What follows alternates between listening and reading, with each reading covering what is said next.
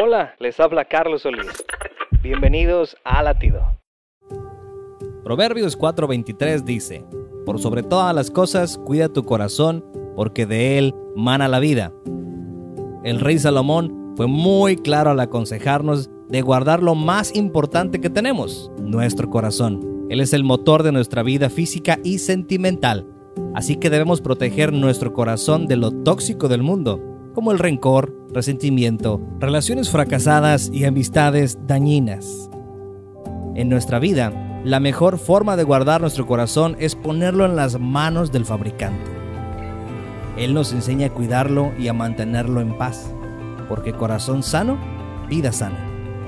¿Y tú? ¿Cómo cuidas tu corazón? Latido les llega a través del ejército de salvación.